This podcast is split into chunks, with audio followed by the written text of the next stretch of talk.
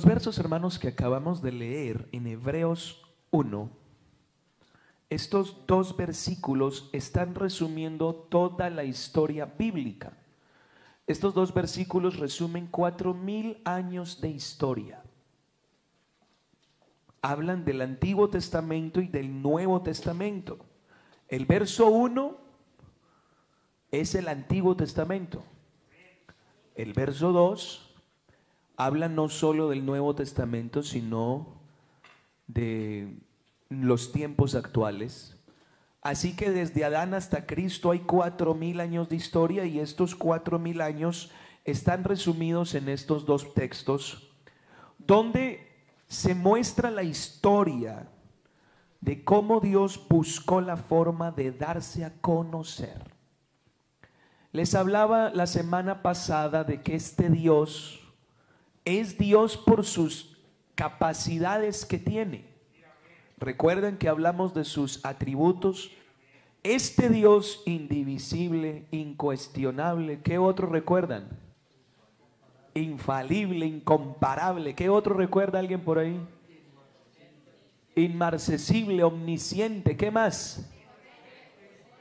Omnipotente. Pero otro que usted no suela conocer, de esos que hablamos la semana pasada inefable, impecable, ese, ese Dios del que estamos hablando, buscó la forma de darse a conocer, de darse a conocer. Ahora vamos a ver la razón. Jeremías capítulo 9, verso 24.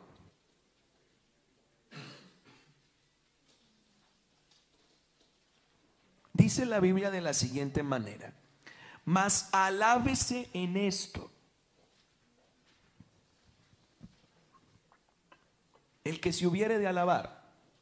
Es decir, si alguien quiere sentirse orgulloso en algo en su vida, que se sienta orgulloso de esto. En entenderme y conocerme que yo soy Jehová que hago misericordia, juicio y justicia, porque estas cosas quiero, dice Jehová. Dios, hermano, quiere ser conocido por el hombre.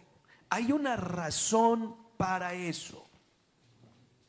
¿Por qué tanto interés en que Dios quiere que se le conozca?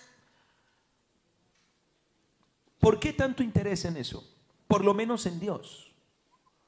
Porque la Biblia es el registro de cómo Dios se da a conocer a una humanidad que le desconoce a pesar de que Él es su creador. Hay una razón lógica y es que conocer a Dios trae un efecto en toda la vida del hombre. Conocer a Dios produce un cambio interno. Conocer a Dios produce una transformación integral. Porque transforma el pensamiento, transforma la decisión, transforma el carácter, transforma las obras, lo cambia todo. Así que hay algo que tenemos nosotros que tener claro y es por qué Dios quiere que se le conozca. Número uno, porque el hombre está perdido. Mire lo que dijo Dios acerca del hombre.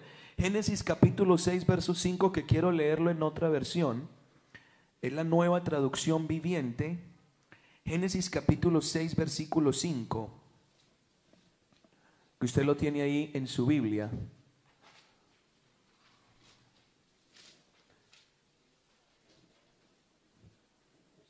Esa es la reina Valera antigua, pero la nueva traducción viviente dice así, el Señor vio la magnitud de la maldad humana en la tierra y que todo lo que la gente pensaba o imaginaba era siempre y totalmente lo malo. Dios nunca ha querido eso para el hombre. Dios no creó al hombre así. Eclesiastés dice que Dios creó al hombre recto, pero él buscó muchas perversiones. Ahora bien, lo que Dios quiere para el hombre es algo completamente distinto. Mire lo que dice el profeta Miqueas capítulo 6 verso 8. Por cierto, un abrazo al hermano Miqueas y a su familia desde aquí. capítulo 6, verso 8 del, del libro de Miqueas. Mire lo que Dios quiere para el hombre. Hombre, Él te ha declarado lo que es bueno. ¿Y qué pide Jehová de ti? Mire lo que pide Dios del hombre. Solamente hacer justicia, amar misericordia y humillarte ante tu Dios. Uno diría, pues qué sencillo, pero ni tanto. Porque eso es imposible para el hombre. Eso el hombre no lo puede hacer. Acabamos de ver un versículo anterior que ubica al hombre como imposibilitado de hacer lo bueno. El continuo pensamiento humano es hacer, pero entonces Dios quiere que el hombre haga lo justo, ame misericordia, pero eso es imposible a menos de que conozca a Dios. Si el hombre conoce a Dios, su vida sí se transforma. Y es la única manera en que el hombre viva como Dios quiere. Mire lo que dice entonces Jeremías 9:24.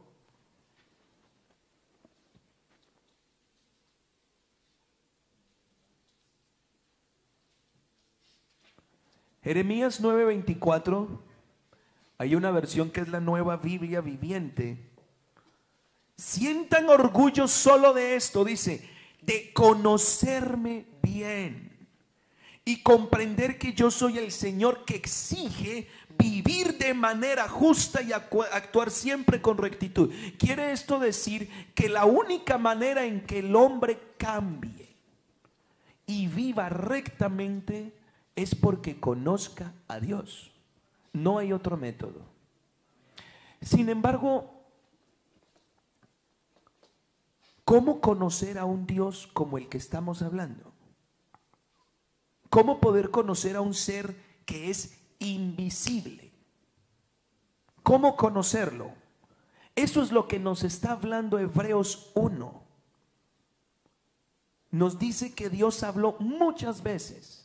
Entonces yo quiero que miremos, hermanos, a lo largo de la enseñanza esta mañana, las formas en las que Dios habló para darse a conocer. Ojo, Dios no es egocéntrico como nosotros que nos abrimos redes sociales para que la gente sepa de nosotros, no porque seamos especiales y no porque nos gusta tener followers. Y que nos etiqueten y que nos digan y que esto, pero a Dios no le interesa eso. A Dios no le interesa que tú le conozcas porque sí. Dios no es egocéntrico. El interés de Dios en que tú le conozcas es precisamente por ti. Es porque si tú le conoces, tu vida cambia y te salvas. A Él, el que tú le conozcas, no le afecta, no le quita ni le pone. Él sigue siendo Dios aunque tú no lo quieras conocer. Él no se va a condenar, Él es el Señor. Pero a quien le conviene conocerle es al hombre porque hasta su eternidad puede ser cambiada. Digamos gloria a Dios. Pero entonces, ¿cómo conocer a un Dios omnipotente, omnipresente, omnisciente, eh, inmutable, inmarcesible, inmarchitable? Eterno, fiel, justo. Si, primero, usted no va a encontrar un hombre así. Y segundo, ese es el problema que no es hombre y además es invisible. ¿Cómo va a ser este Dios que es inmaterial para que la materia, es decir, los hombres le conozcan y puedan cambiar. Dios se buscó una forma y fue sus manifestaciones, que son acciones que dejan ver aspectos de Dios. Aquí es donde les colocamos en esta parte de arriba, ¿qué es una manifestación? Entonces quisimos anotárselo para que usted lo tenga, los, lo conozca. Manifestación es una palabra que viene del griego epifanía, que, traduce precisamente manifestación, que quiere decir dar a conocer, descubrir poner algo a la vista, eso es manifestación. Entonces cuando hablamos de manifestaciones de Dios, son acciones en las cuales Dios dejó que se vieran algunos aspectos suyos. ¿Me estoy haciendo entender? Ahora, esas manifestaciones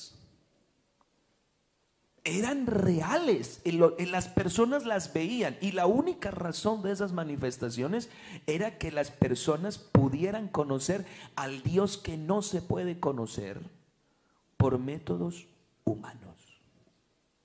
La Biblia dice que la sabiduría de los hombres no sirve para conocer a Dios. ¿Me siguen hermanos amados? Amén. Digan gloria a Dios los que se estén durmiendo.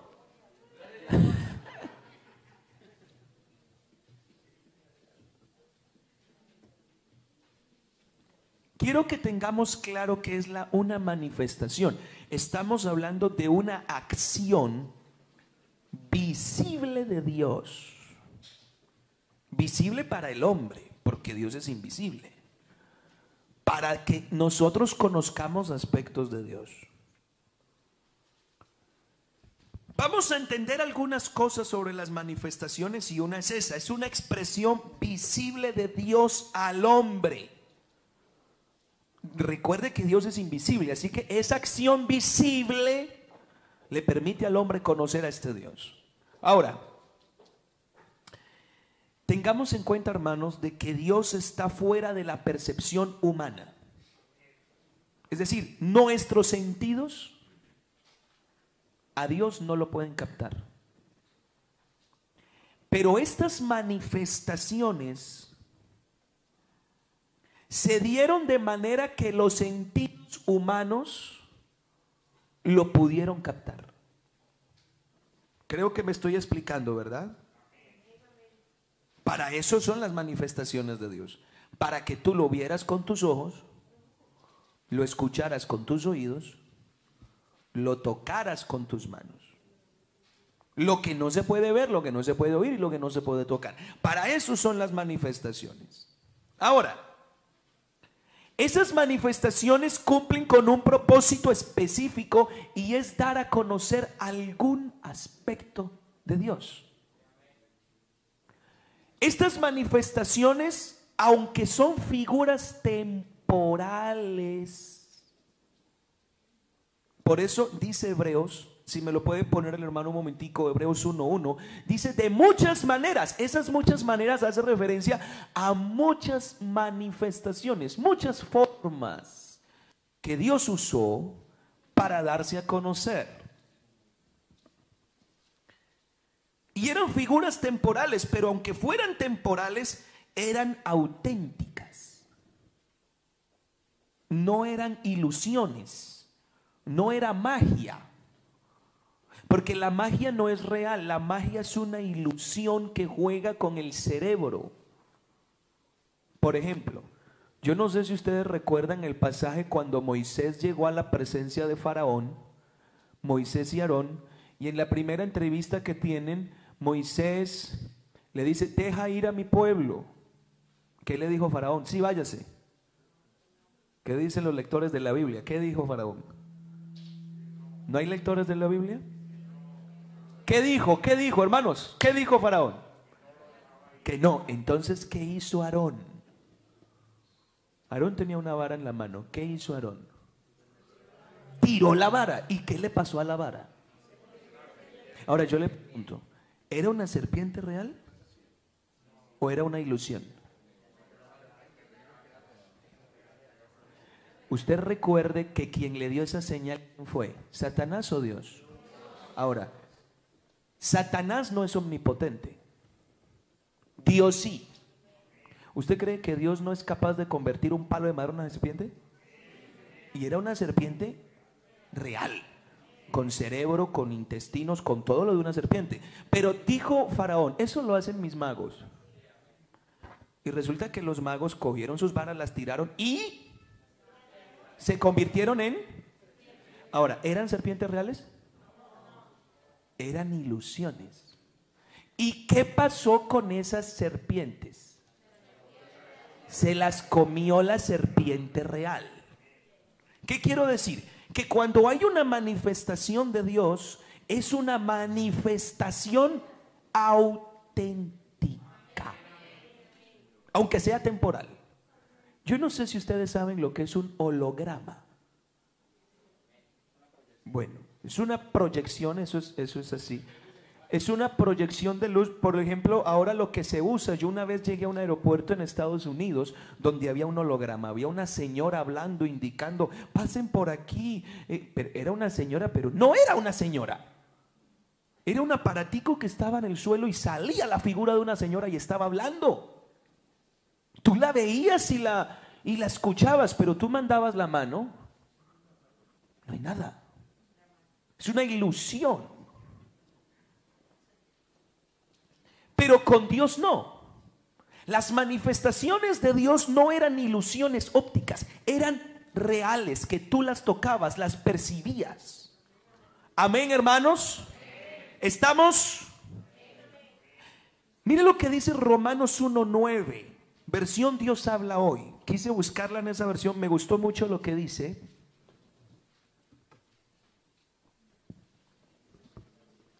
Romanos 1.9 dice,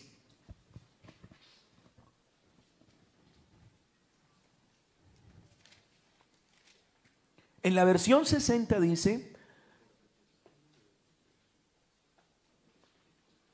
ah, Romanos 1.19, disculpen hermanos, 1.19. Porque lo que Dios se conoce le es manifiesto porque Dios se lo manifestó. Pero quiero leérselos en la versión Dios habla hoy que dice, lo que de Dios se puede conocer, los hombres lo conocen muy bien porque Él mismo se lo ha mostrado. Quiere decir que lo que nosotros conocemos de Dios es porque Dios lo ha manifestado de alguna forma. Amén. Nosotros no podemos conocer nada que Dios no haya manifestado. Lo que conocemos de Dios es lo que Él ha querido que nosotros conozcamos. Eso es lo que dice la Biblia. Por eso es que Dios, uno podrá, decir, ah, no es que yo conozco a Dios en su totalidad. Pues no. Es que hermano, ni estando en el cielo por la eternidad con Él, lograremos conocerlo del todo. Él es infinito. Gloria a Dios. Ahora sí vamos a comenzar a mirar cómo fue que Dios se dio a conocer. Y vamos a volver al texto inicial en, esta enseñanza Hebreos 1 para mirar entonces esos cuatro mil años de historia. Vamos a mirar esas muchas maneras y esas muchas veces. Aquí en la primera hoja, usted tiene tres títulos. Hay más, muchos más, porque Dios es infinito, pero por lo menos esas tres, esas tres, esos tres bloques son tres de las formas en las que Dios se manifestó. ¿Me siguen, hermanos?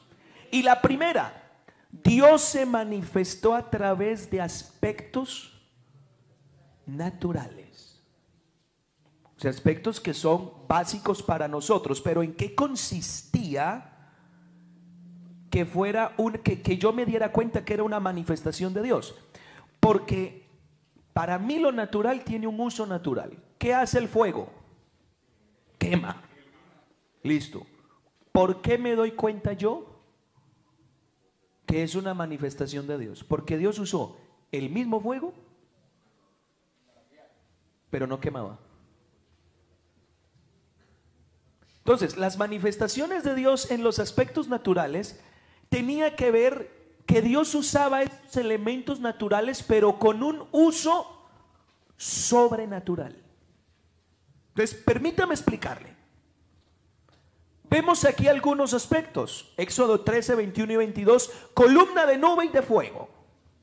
Dice así, Jehová iba delante de ellos de día en una columna de nube para guiarlos por el camino y de noche en una columna de fuego para alumbrarles. ¿Usted ha visto el fuego? ¿Sí o no? ¿Cuándo usted ha visto una columna de fuego? ¿Eso es un uso sobrenatural de un elemento natural? Nubes vemos, pero ¿cuándo usted ha visto una nube, una columna que va de la tierra hasta el cielo? Una columna. ¿Cuándo la ha visto? ¿Eso es un uso sobrenatural de algo natural? Ese era Dios. Pero entonces para darse a conocer se hizo de esa manera. Otra, la zarza ardiente. Éxodo 3.2. Se le apareció el ángel de Jehová en una llama de fuego en medio de una zarza. Las zarzas son arbolitos sin hojas que están en los desiertos y que es normal que se incendien por las altas temperaturas. Pero ¿por qué a Moisés le interesó esa? Porque llevaba horas encendida en fuego y no se quemaba. Entonces no era un incendio normal. ¿Qué era? Era una manifestación de Dios. O sea, ¿a quién vio Moisés? Vio a Dios. Solo que de una forma diferente. El tabernáculo, por ejemplo. Números 17:4. Las pondrás en el tabernáculo de reunión desde el delante del testimonio, donde yo me manifestaré a vosotros.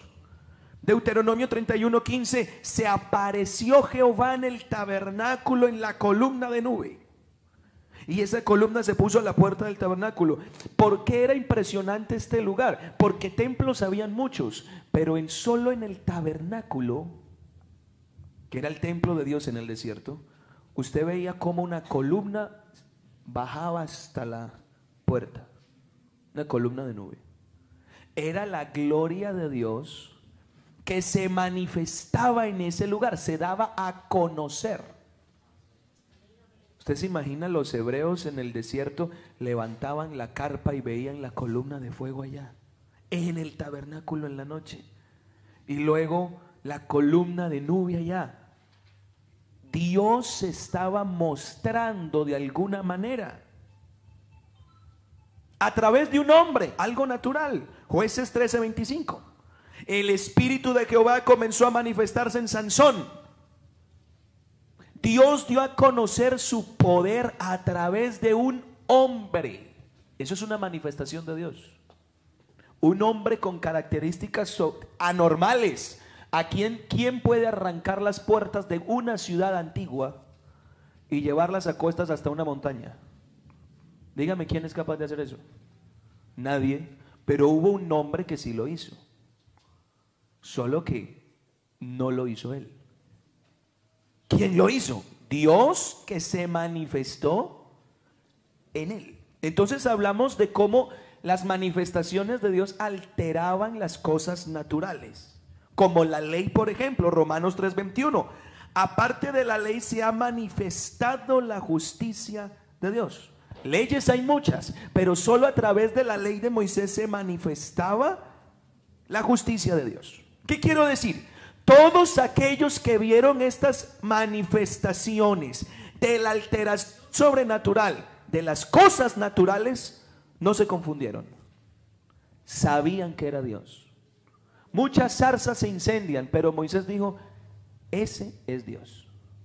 Porque ese no se quema. Fuego hay muchos, pero esa columna de fuego los israelitas dijeron, ahí va Dios. Porque era algo anormal. La fuerza de Sansón no era Sansón. Era una forma de Dios darse a conocer. Digamos gloria a Dios. Pero no solamente Dios se dio a conocer mediante cosas naturales, también Dios utilizó aspectos sobrenaturales. Es decir, Dios hizo visibles aspectos suyos a través de cosas que el ojo humano no ve ni percibe. Por ejemplo, Dios se dio a conocer mediante milagros y maravillas y milagros en nuestro entorno no ocurren a menos de que los haga. Primera de Samuel 2.27. La traducción lenguaje actual dice, Dios envió a un profeta para que le diera este mensaje a Lee. Yo me di a conocer a tus antepasados cuando ellos eran esclavos en Egipto. ¿Y qué fue lo que pasó en Egipto? ¿No fue una manifestación del poder de Dios? Salmo 116, verso 6.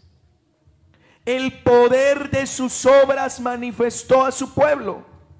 Es decir, Dios se dio a conocer mediante cosas sobrenaturales que la gente vio. Dígame si fue una ilusión el mar rojo abierto o fue verdad. ¿Fue verdad o fue ilusión? Fue verdad.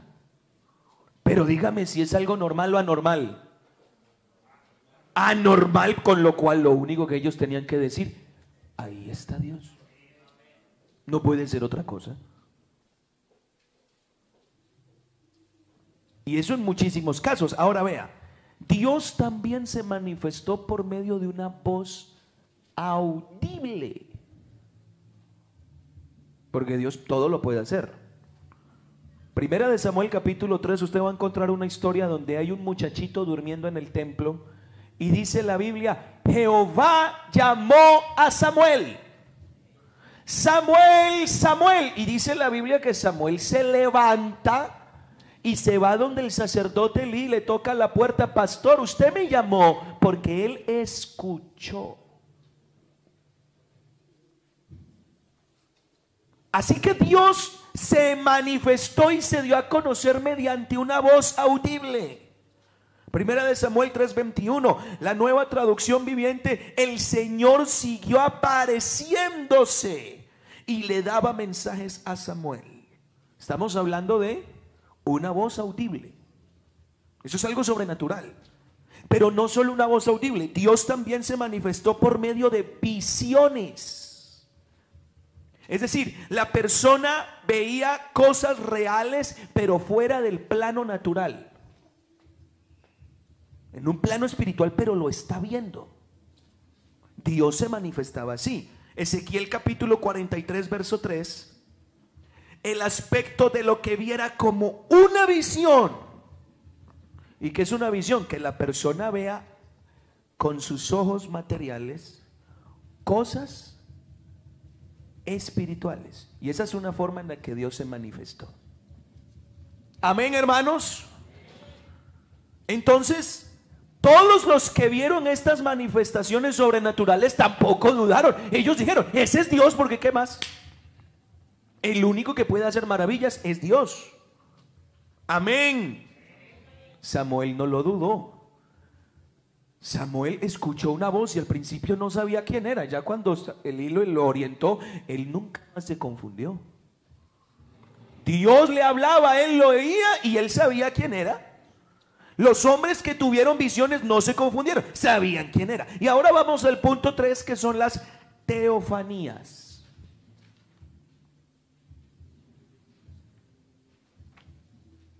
El ángel de Jehová, escuche esto, ahorita cantamos algunos coros que sirvieron mucho para confirmar lo que estábamos hablando.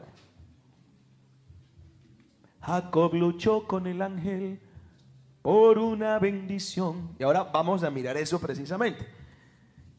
El ángel de Jehová, mire que no dice el ángel solamente, sino que es especifica. Respondió a Manoah aunque me detengas, no comeré de tu pan, mas si quieres hacer holocausto, ofrécelo a Jehová. Y no sabía Manoa que aquel... Ahora, ¿qué es una teofanía? La palabra teofanía usted no la va a encontrar como tal en la Biblia. La palabra teofanía es un tecnicismo teológico que habla de una aparición física de Dios para darse a conocer en un momento dado. Aquí sí hablamos de cosas bastante más fuertes que una columna de fuego, que una columna de nube, o que una zarza ardiendo, o que una voz audible, o que una visión. Hablamos de cosas más fuertes.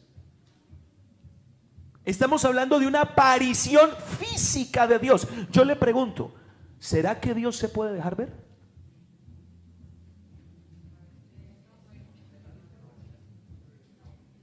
Hermanos, yo, quiero que, que nos volvamos cristianos y que nuestros conceptos los alineemos a la palabra. ¿Dios se puede dejar ver? Eh, a ver, no dijimos que era todopoderoso. Entonces, si es todopoderoso, Él puede hacer lo que quiera. Punto. Es que es que discutir eso es discutir un principio básico de Dios. Es que, pastor, Dios es invisible. Sí, es invisible, pero es todopoderoso. Que si a Él le da la gana, perdón la expresión, castiza. Hacerse visible ahora mismo, ¿puede o no puede? Puede. Ahora, yo no sé cómo reaccione usted. O cómo reaccione, pero Él puede hacer lo que Él quiera. Como quiera. ¿Cuándo? Se mostró en una columna de nube. ¿Puede o no puede? Pero es que ahora estamos hablando de apariciones físicas. Una de ellas es lo que la Biblia llama el ángel de Jehová. Usted en la Biblia va a encontrar muchas ocasiones esta expresión. Jueces capítulo 6, verso 12, yo les, se les colocó, hermanos, ahí algunas citas bíblicas, que eh, solo se les colocó una, pero hay más, si quieren escribirla al lado. Jueces capítulo 6, verso 12, si me ayudan, dice, el ángel de Jehová se le apareció. Ese aparecer, ¿qué quiere decir? ¿Que lo vio o no lo vio? ¿Lo vio o no lo vio? Sí lo vio, porque no diría el término aparecer. Ahora, ¿Dios puede hacer visible los espíritus?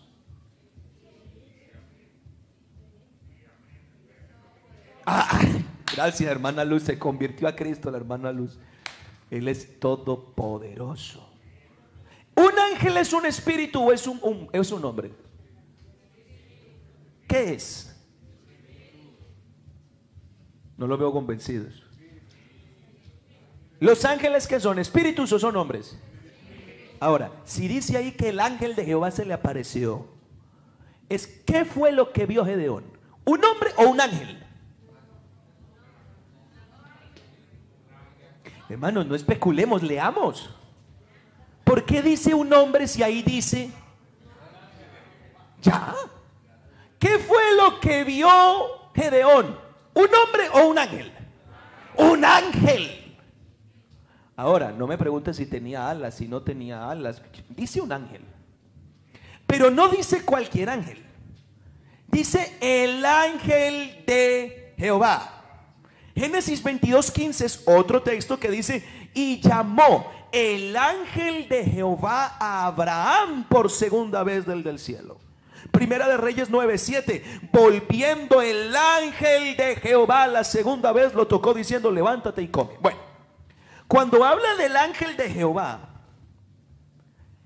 es Dios en forma de ángel. Ahora les voy a explicar por qué Dios no se dejó ver nunca en su esencia. Siempre cogió una forma. Pero en esta ocasión, cuando se menciona el ángel de Jehová, era Dios en forma porque hay muchos ángeles en la Biblia. La Biblia habla de Miguel. La Biblia habla de Gabriel. El que le dio la noticia a María era un ángel llamado Gabriel. El que peleó por el cuerpo de Moisés fue el arcángel Miguel. La Biblia habla de los serafines que estaban en la visión de, Isaías. También habla de los querubines que guardaron la puerta del Edén. Pero en este caso, el ángel de Jehová no es un ángel cualquiera. No. Era Dios que para que alguien lo viera, toma forma de un... Ahora le voy a explicar. Vea, otro. Un varón. Y cuando hablamos de varón, ¿de qué hablamos?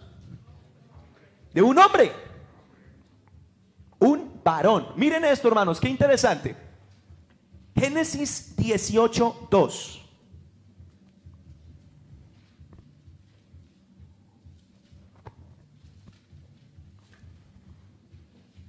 Está hablando de Abraham. Yo les pregunto, ¿los varones son invisibles o son visibles? Digan gloria a Dios los varones. Manuel Eliezer dijo, amén. Estamos felices de ser varones, ¿sí o no? Génesis 18.2 dice, alzó Abraham sus ojos y vio tres, ¿qué cosa? Varones. Entonces, yo veo a Isaac y Isaac es un varón. Igual que el hermano aquí, Fernando, igual que Duancito, varones. Sin embargo, algo vio Abraham.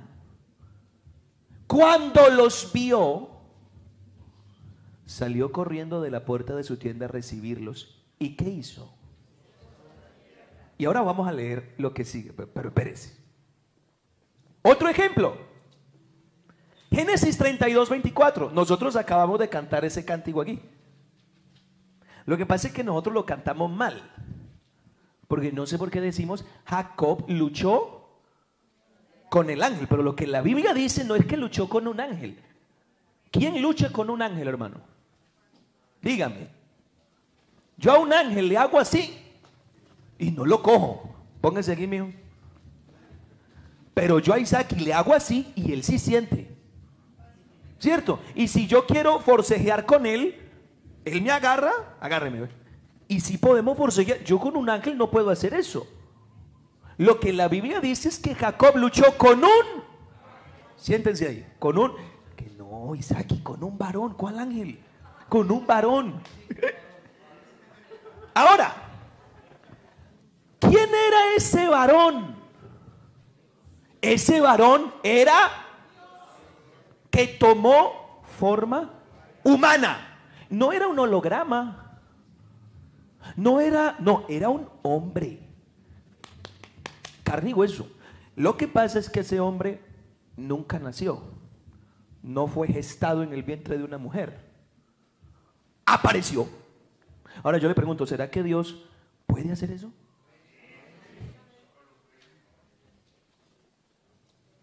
Ahora, le voy a decir por qué era Dios.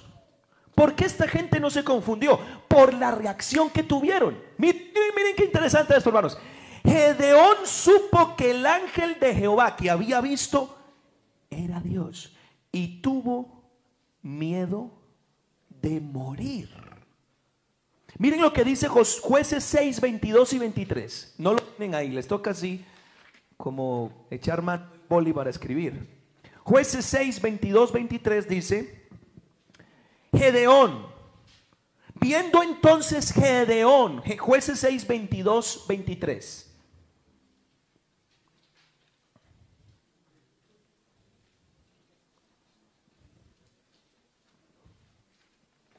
O no sé si es que soy yo el que estoy mal en la cita. No, es 22, 22. de pronto acá no está bien. Pero voy a leerles acá. Mire, ahora sí. Mire. Viendo entonces Gedeón que era el ángel de Jehová, es decir, el ángel que se le apareció, que le dijo, Jehová está contigo, varón esforzado y valiente. Pues Gedeón comenzó a conversar con él sin saber, ah, pero es que si Dios está con nosotros, ¿por qué estamos así? Y comienza una conversación. Pero resulta que como que Gedeón recibe una revelación de con quién habla. Entonces viendo Gedeón que era el ángel de quién, ¿qué dijo? Se mandan las manos a, ¡ay Señor! Mire cómo lo llamó he visto al ángel de Jehová cara a cara y el pánico le apoderó. Mire lo que dice el verso siguiente. Pero, ¿quién? ¿Pero quién? Jehová le dijo, tranquilo, no vas. Él recibió una revelación de que quien veía era Dios. No se confundió. Miren hermanos lo que pasó, por ejemplo, con Manoa. Manoa fue el de Sansón. La Biblia no menciona el nombre de la mamacita de Sansón, pero sí nombra el nombre del papito. Entonces resulta que la historia dice en el capítulo 13 de jueces que se le aparece el ángel a esta mujer y le habla de Sansón que va a tener un hijo, pero no estaba Manoa, Manoa estaba haciendo la compra. Cuando Manoa regresa, ella le cuenta, mi hijo. Y yo, hermano, gloria a Dios que fue la mujer la que recibió la noticia, porque ellas dan las noticias con pelos y señales. Usted imagina donde hubiera sido Manoa, que, Manuel, no, por ahí me contaron algo y que vamos a tener un hijo. Pero ¿quién le dijo? Ay, déjelo así, que vamos a tener, ¿sí o no? Pero no, ellas cuentan con pelos, señales, la ropa que tenía, la hora que era, todo. ¿Y cómo, y cómo lo vio? ¿Y qué gestos hizo? Bueno, gracias a Dios fue ella la que lo vio. Y Manoa dijo, yo quiero que ese venga porque yo lo quiero ver. Pues Dios escuchó la petición y resulta que días después se vuelve y se aparece el ángel de Jehová a esta mujer y sale corriendo. Mi hijo, venga, allá está. Entonces Manoa viene, entabla una conversación con el ángel de Jehová, pero Manoa tampoco sabía. Jueces capítulo 13, verso 21. Mire qué lindo esto. El ángel de Jehová ya no volvió a aparecer a Manoa ni a su mujer. Entonces conoció. Por eso es la manifestación. Porque la manifestación es para... Para conocer. ¿Y para conocer a quién? Conoció Manoa que era... Y miren el texto siguiente. ¿Por qué lo supo? ¿Qué le causó eso? Y dijo a su mujer, ay mija, no vamos a morir porque a quién. Lindo, ¿ah? O sea que no se confundieron, sabían con quién hablaba. Recuerden que les mostré ahorita que Abraham vio tres varones. Génesis 18, verso 2 y 3. ¿Quién era? ¿O quiénes eran? Alzó sus ojos y miró y tres varones que estaban junto a él. Y cuando los vio, salió corriendo de la puerta de su tienda a recibirlos. ¿Y qué hizo Abraham? Se postró. Y el verso siguiente. Y le dijo, ¿cómo lo llamó? Señor. Lo llamó, es que hermano, eso no era cualquier cosa lo llamó Señor.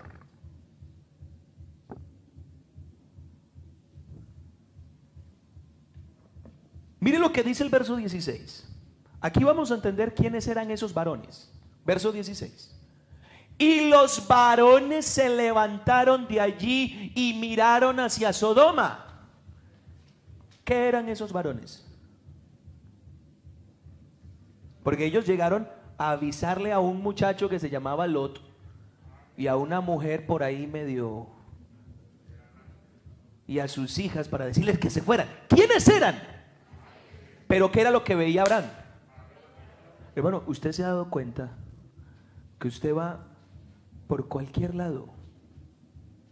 La Biblia dice que el ángel de Jehová y también dice la escritura, a sus ángeles mandará cerca de ti, que te guarden en todos tus caminos. Sobre las manos te llevarán para que tu no tropiece en piedra. Y usted va por la calle y cree estar solo. Y le voy a decir algo, mire a su alrededor. ¿Quién sabe que cualquiera de las personas que usted ve como hombres sean el ángel que Dios mandó para guardarlo, para cuidarlo, para defenderlo? Y testimonios hay así. Uy, yo vi una persona que me dijo esto y yo volteé y cuando fui a mirar ya no estaba. Y lo que vio fue un varón. Los que fueron allá a Sodoma eran varones, pero mire lo que dice el verso siguiente. Y Jehová dijo, quiere decir que hubo uno de ellos que se quedó hablando con Abraham. Y ese varón era nada menos que una manifestación. Alabado sea el nombre del Señor. ¿Y usted cree que Jacob no sabía con quién peleaba? Mire lo que dice Génesis 32:30. Cosa linda esta, hermano. Génesis 32:30. Y después de la pelea con aquel varón, que ese varón sacó una espada y se la entierra en el muslo. ¿Recuerdan la historia? Si no me bendices, no te vas. Lo estábamos cantando ahorita. Entonces aquel varón le dice, bueno, ¿y tú cómo te llamas? Digo, yo me llamo Jacob. Pues ya no me va a llamar tu nombre Jacob, sino Israel. Porque has peleado con Dios. Entonces lo bendijo. Y dijo Jacob después de que ese varón desaparece. Jacob llamó el nombre de aquel lugar Peniel porque dijo, vi a Dios como cara a cara. Y fue librada mi alma. Así que el verso 1 de Hebreos 1 está resumiendo todo lo que hemos visto. Mire la cantidad de maneras en las que Dios se manifestó. Sin embargo, mi pregunta en esta mañana es, ¿por qué Dios se manifestó de esa forma? ¿Por qué no manifestó todo lo que Él es? Sencillo. Éxodo 33, 20. Sencillísimo. Éxodo 33, 20. ¿Por qué Dios no se mostró como es? Dijo más, no podrás porque no me verá hombre. O sea, nadie puede ver a Dios en su esencia. Por eso las formas en las que Dios se dio a conocer fueron temporales y fueron con algunas figuras. Sin embargo, el texto de Hebreos no termina. En otro tiempo, de muchas maneras, a otras personas. Pero el verso 2 es glorioso. El verso 2 dice, pero en estos tiempos, Hebreos 1.2, o en estos postreros días, Dios nos ha hablado, pero no por una columna de nube, ni por una columna de fuego, no por una zarza ardiente, no por un tabernáculo, no a través de, un hombre que usó, no a través de la ley, no, no a través de visiones, ni de una voz audible, no a través de un ángel, no, nos ha hablado por el Hijo. Pensé que iba a escuchar un amén más fuerte, sin embargo entiendo que algunos no digan amén porque no saben a lo que eso se refiere. Y ahí ya quiero que dé la vuelta a la hojita, por favor.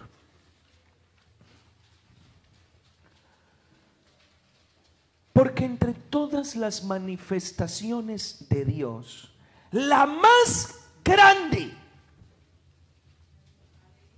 la más sublime, la manifestación plena de todo lo que es Dios,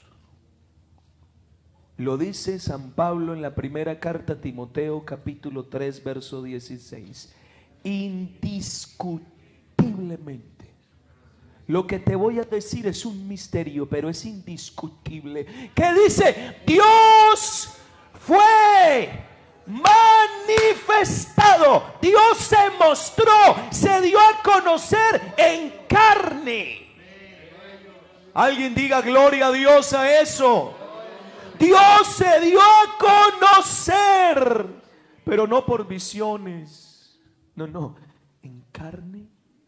Pastor, pero así no eran los varones de la... No, no, no, esto es distinto. Porque todas las manifestaciones de Dios que hemos visto anteriormente mostraban un pedazo de Dios. Pero ¿sabe qué pasaba? Que el hombre no cambiaba. Seguía siendo malo, seguía siendo pecador. Así que fue por eso que Dios pensó en una última manifestación definitiva que hiciera que el hombre lo conociera en su totalidad y la vida le cambiara. Isaías 52, versículos 5 y 6. ¿Y ahora qué hago yo aquí? Dice Jehová, cuando mi pueblo es llevado injustamente. Los que de él se enseñorean lo hacen aullar y continuamente es blasfemado mi nombre. Es decir, me les he aparecido en el desierto, les he mostrado mi gloria de muchas formas, pero siguen igual. Así que Dios pensó en una última manifestación, que iba a ser perfecta, total. Verso siguiente, por esta causa, verso 3, 52, 3, mi pueblo sabrá mi nombre, de esto hablaremos la próxima semana en aquel día. Y mire, y mire la totalidad de la expresión. Porque yo mismo qué hablo? O sea, todo lo que es Él, no un pedacito, que era lo que Él mostraba en cada manifestación, un trozo de lo que es Él. No, yo mismo voy a estar presente. Ahora, esta manifestación de Dios, que fue la última, y ya no habrá más, sino que es la última. Esa manifestación, ¿cómo fue? Fue mediante un varón que apareció, mediante una... No, un ser humano, completico y perfecto. Fue la última aparición visible de Dios. Isaías lo dijo así, capítulo 9, verso 6. Un niño nos es nacido. Y cuando habla de nacer es porque es obligatorio que haya gestación, que haya embarazo, que haya placenta, que haya cordón umbilical. Nos es nacido. El varón con el que peleó Jacob no había nacido, apareció, pero así como apareció. Pero este nació, se gestó en el vientre de una mujer un hijo nos es dado. Y su nombre será llamado admirable consejero. Escuche, ¿cómo dice? Dios. En la antigüedad no tuvieron problema para ver que las antiguas manifestaciones era Dios. Manoa no tuvo problema en decir, ese ángel es Dios y lo vi, me morí. Jacob no tuvo problema en ver a, ese varón con el que peleó y dijo, vi a Dios cara a cara y fue librada mi alma. Ahora yo pregunto, ¿por qué tenía hoy en día el hombre el problema de ver a Jesús y decir que no es Dios? Cuando la Biblia deja claro que el que nació es Yo le pregunto, ¿será que Dios no puede convertirse en un ser humano? Pregunto, ¿no puede? Otra, Dios no puede meterse en el vientre de una mujer, convertirse en un hombre para nacer. Recuerde que Él es... Porque si hay algo que Dios no puede hacer, entonces deja de ser Dios. Si la Biblia no dijera que Dios sana a los enfermos, igualmente yo lo creería porque es todopoderoso. Ah, no es que la Biblia no lo si no lo dice, pero si es todopoderoso, por obvias razones Él tiene que sanar enfermos y resucitar muertos y hacer lo que quiera. Pregunto, ¿Dios no puede hacerse un hombre? Sí puede. Y el que nació fue llamado Dios fuerte, Padre eterno. Escuche esto. Dios toma una forma visible para toda la humanidad un hombre, de los pies a la cabeza. Sin embargo, este hombre no fue igual que las anteriores teofanías, porque aquí hay un proceso de gestación. Este hombre tiene una mamá. Se llamó María. Hay un nacimiento. Hay un crecimiento físico. Y además fue una manifestación que duró 33 años. A esa manifestación del Dios único se le llama Hijo de Dios. ¿Me están entendiendo, hermanos? A esa manifestación es a lo que se le llama Hijo de Dios. Olvídese de eso, de que es que Dios tuvo un hijo y mandó a un hijo. Nada. Son manifestaciones. Si los antiguos no tuvieron problema, ¿Cómo nos ha hecho de daño la religiosidad hoy? El que nació, ese hijo, se le llama hijo a la última manifestación gloriosa y visible del Dios eterno. Mateo 1, verso 22 y 23, para que se cumpliese lo dicho por el profeta Isaías cuando dijo, he aquí una virgen concebirá y dará a luz, ¿qué cosa? Y llamará su nombre Emanuel, que traducido es. No, yo no sé si me están entendiendo. Traducido es. A ver, otra vez, traducido es. Ahora yo le pregunto, ¿el ángel de Jehová era Dios? ¿Sí o no? ¿Sí o no, hermanos? ¿Esa columna de fuego era Dios? ¿Sí o no? Ese Jesús carpintero con las manos callosas, con los pies llenos de polvo, con ropa normal. ¿Era Dios? ¿Sí o no? Claro que Dios. Y lo seguirá siendo por toda la eternidad. Escuche esto, hermano, porque es la manifestación más grande. El Hijo es la manifestación física del Padre. No sé si me entendió. El Hijo es la manifestación en carne física del Dios Padre. Colosenses 2.9 dice, porque en Él habita corporalmente toda. La nueva Biblia viviente dice, en Cristo está toda la plenitud de Dios encarnada. En Jesús está todo lo que es el Padre, todos los atributos de Dios se hicieron visibles, todos, no algunos, como en las anteriores teofanías, todo lo que es la esencia de Dios, la gloria de Dios, la magnitud de Dios, todo se manifestó de manera visible en un cuerpo, todo, no una parte. Alabanzas al Señor.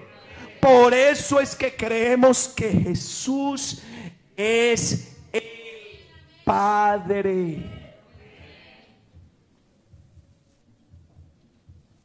Juan 14, verso 6 en adelante. Jesús les dijo, yo soy el camino y la verdad y la vida. Nadie viene al Padre sino por mí. Y ahora sabéis a dónde voy y conocéis el camino. Y sigue diciendo, si me conocieseis también a mi Padre, conoceríais y desde ahora le conocéis porque le habéis visto. Y hubo uno que como que le quiso refutar. No, señores, que no, hemos visto al Padre. Muéstrenos al Padre. Y Jesús le pega un, un golpe suave a la mesa y lo mira. Tanto tiempo hace, Felipe, que estoy con ustedes y no me has conocido es que el que me ha visto a mí, recuerde que nadie puede ver a Dios en su gloria o en su esencia porque se muere. Y la única manera de poderlo ver como Él es, es tomando carne y tomando hueso. El que me ha visto a mí no lo está diciendo la iglesia, no lo está diciendo un pastor, lo está diciendo la escritura. El que me ha visto a mí, a ese hombre de carne y hueso, nacido en Belén, en un pesebre, el que lo ha visto a él, no ha visto a cualquiera, ha visto al Padre, al Dios eterno, al creador del universo. Si alguien lo va a alabar, dígalo con el alma.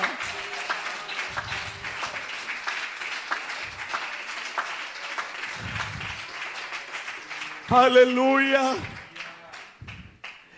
Cristo es la expresión visible del Dios invisible. Colosenses 1:15.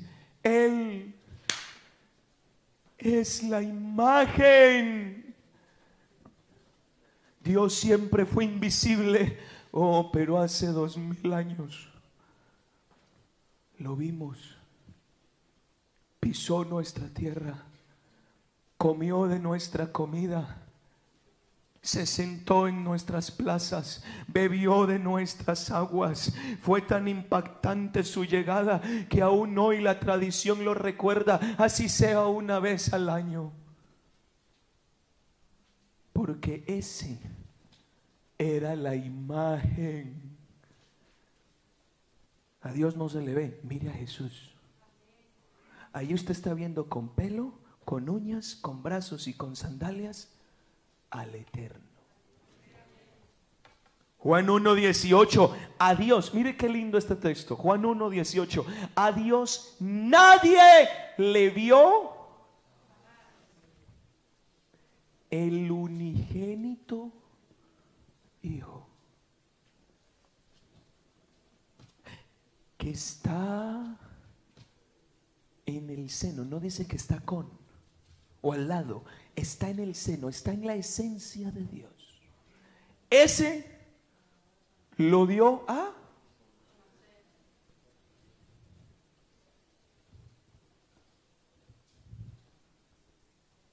Hermano, mire este punto, si me ayudan a, tocar, voy, voy culminando. El Hijo es la manifestación física de la luz. Déjeme decirle esto. La Biblia dice, ¿por qué los hombres no pueden ver a Dios? Pablo dijo en su primera carta a Timoteo, el capítulo 6, verso 16. Quiero que se haga una figura en su cabeza. Primera de Timoteo 6, 16. Dice, el único que tiene inmortalidad. 6, 16. Hablando de Dios. Que habita dónde? que habita donde, hermanos. Usted ubique a Dios en el trono. Lo que la Biblia dice que los ángeles ven es una luz. Y Dios está escondido detrás de ese resplandor. Nadie puede atravesar esa cortina de luz. Nadie. Ni los ángeles. Jesús dijo, los ángeles ven el rostro de mi Padre. Es una figura que habla de que los ángeles pueden ver lo que ni nosotros podemos ver. Los ángeles pueden ver esa luz allá, pero ellos nunca le han visto el rostro. Los ángeles no saben cómo es su esencia. Él tiene una cortina de luz habita en una luz donde nadie puede entrar. Es una luz de gloria y santidad que mata al que intente acercarse. Oh, aleluya. Pero es que esa luz, quien vea esa luz, ve la vida. Pero nadie la podía ver. ¿Y sabe qué hizo este Dios? Que Él es quien desprende esa luz. Dice este Dios o esta luz la pudimos ver en carne y hueso, como si Dios corriera la cortina de luz. Me van a ver. Van a ver esta luz. Sin embargo, no la van a ver como creen. Dice Juan capítulo 1, verso 4. En Él en ese niño que María envolvió en pañales, en ese niño a quien los pastores vinieron a adorar, a quien los magos vinieron pasados dos años trayéndole regalos, a ese niño que se quedó en Jerusalén allá hablando con los doctores de la ley. Al que fue hasta la casa de Pedro a sanarle a la suegra, un hombre tan humano, tan normal, un amigo tan leal, un compañero tan bueno. En él, dijo Juan, estaba la vida. Y oiga esto, la luz que nadie podía acceder, ese era la luz. Y dice el verso 9, aquella luz verdadera. Esa luz que nadie podía ver venía a este mundo. Por eso Jesús en el capítulo 8 de Juan, el verso 12, tomó el valor de ponerse en pie y decir lo que nadie en este mundo puede decir. Yo soy la luz del mundo. Aleluya. Él es la manifestación física de la luz. Él es la manifestación física, palpable de lo que es la gloria. Isaías 40 y 40 verso 5 se manifestará la gloria de Jehová, toda carne la verá. ¿Y sabe qué dijo Juan? Capítulo 1 de San Juan, verso 14. Y aquel verbo fue hecho carne, habitó entre nosotros y vimos. La gloria es la majestad, es el poder que hay en el trono. Eso nadie lo ha visto, pero sí los hombres lo vieron cuando esa gloria tomó forma. Esa gloria fue escupida por los soldados romanos. Esa gloria que fue maldecida por Anás y Caifás, sacerdotes de ese tiempo. Esa gloria que fue golpeada y maltratada por Pilato. Esa gloria que fue traicionada por Judas Iscariote. Esa gloria. El poder. La majestad dijo Juan, vimos,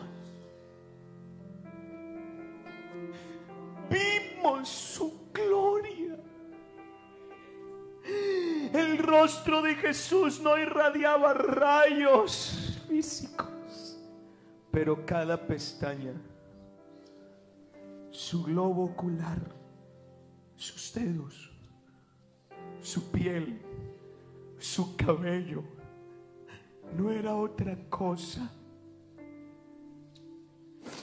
que la gloria, la majestad que los, que los ángeles cantan todos los días. ¿Sabe por qué los ángeles cantaron esa noche? Porque fue la primera vez que le vieron los ojos a su Señor.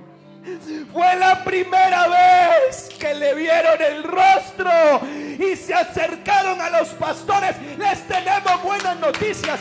Yo no sé si Dios los mandó, pero yo creo que ellos explotaron de gozo. Os ha nacido hoy en la ciudad de David un Salvador. Es Cristo el Señor y se aparece en los ángeles. Gloria a Dios paz en la tierra. Dios al mundo. No era una columna, era Dios. Todo el poder del cielo se encarna con un propósito. Salvarte a ti. Que tú lo conozcas y tu vida se parta en dos. Cuando veas a ese carpintero que no parece nada especial.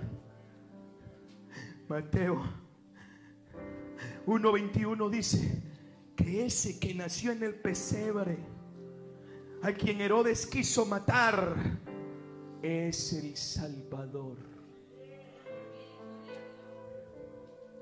Si tú quieres ser salvo, tendrás que conocer al que vino.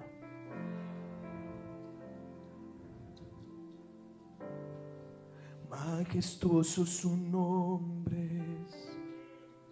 Majestuoso su nombre es.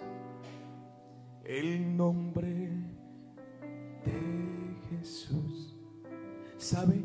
Dios quería mostrarle su amor y su bondad al hombre, pero ¿cómo lo podía hacer a través de una columna de fuego? ¿Cómo Dios podía abrazar a un hombre a través de un ángel? Dice Tito 3:4. Pero cuando se manifestó la bondad de Dios, nuestro Salvador. ¿Sabe cómo se manifestó la bondad de Dios? Cuando Dios cogió cinco panecillos en las manos. Dos veces. La bondad de Dios se hizo visible al darle comida a tantos. La bondad de Dios se hizo visible cuando tocó al enfermo. La bondad de Dios se hizo visible cuando abrazó al niño. La bondad de Dios se hizo visible, hermano. Su amor se hizo visible cuando Él se hace hombre. Por eso es de tal manera amó Dios a este planeta que ha dado a su Hijo unigénito. Aleluya. Aleluya.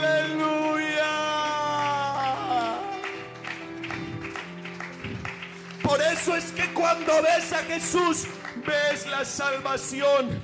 Los últimos versículos que quiero hablar, segunda de Timoteo 1, 9 y 10, quien nos salvó y nos llamó con llamamiento santo, no conforme a nuestras obras, sino por su propósito y gracia. La gracia es el favor que nos fue dada en Cristo Jesús, pero que ahora nos ha sido manifestada por la aparición de Jesús. ¿Sabe por qué Dios le demostró paciencia? Porque se manifestó en carne. Como Él no venga en carne, no hay paciencia para ti ni para nadie. ¿Sabes por qué te perdonó? Por la gracia que se demostró cuando vino. Y por eso Marcos 9:7 alguno dice, no, es que Jesús es otro y el Padre es otro. Ah, ah. Tú quieres conocer a Dios, tienes que oír a Jesús. Por eso es que aquí exaltamos a Jesucristo. Levantamos el nombre de Jesucristo. Honramos a Jesucristo. ¿Y dónde queda el Padre? Me he cansado de decirte que el que lo ha visto a él. Marcos 9:7 vino una voz del cielo que le dijo, este es mi hijo amado. Escucha iglesia, a él. Y le termino con esta noticia. Aunque Jesús vino en carne, nadie le vio en su gloria. Esa cortina de luz sigue ahí. Pero Juan dijo, hijitos, aún no se ha manifestado lo que seremos. Pero cuando Él se manifieste, dice, le veremos.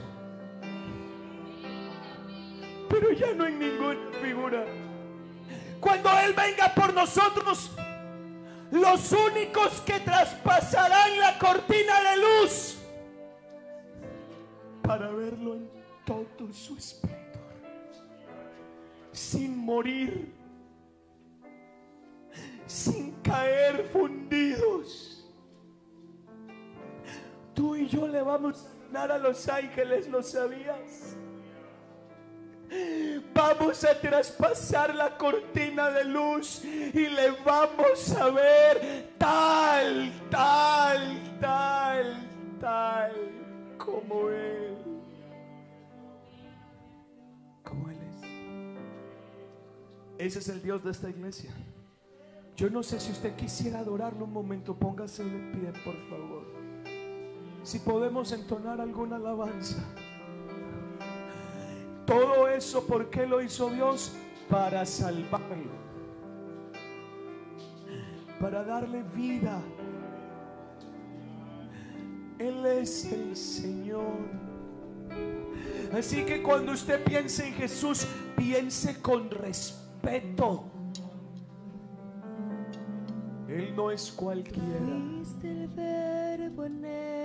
Él es el Señor. Yo quiero invitarle a que usted cierre sus ojos y lo alabe por esa manifestación que hoy todavía cambia vidas. Esa es la manifestación que predicamos. Cristo murió por nosotros. Levante sus manos. Le por favor iglesia, si la palabra le ha llegado, si la palabra le ha tocado,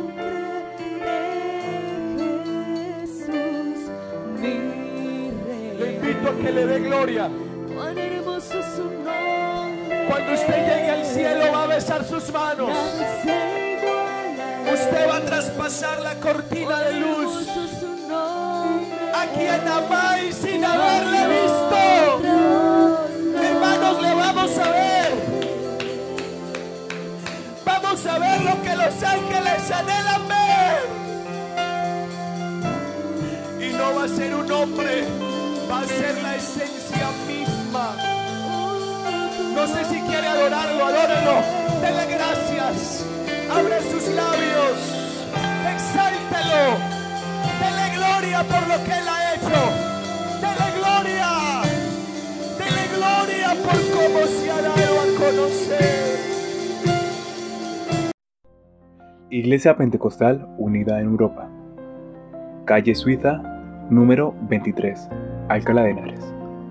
Servicios días martes y jueves a las 19 horas, sábados a las 18 horas y domingos a las 11 horas.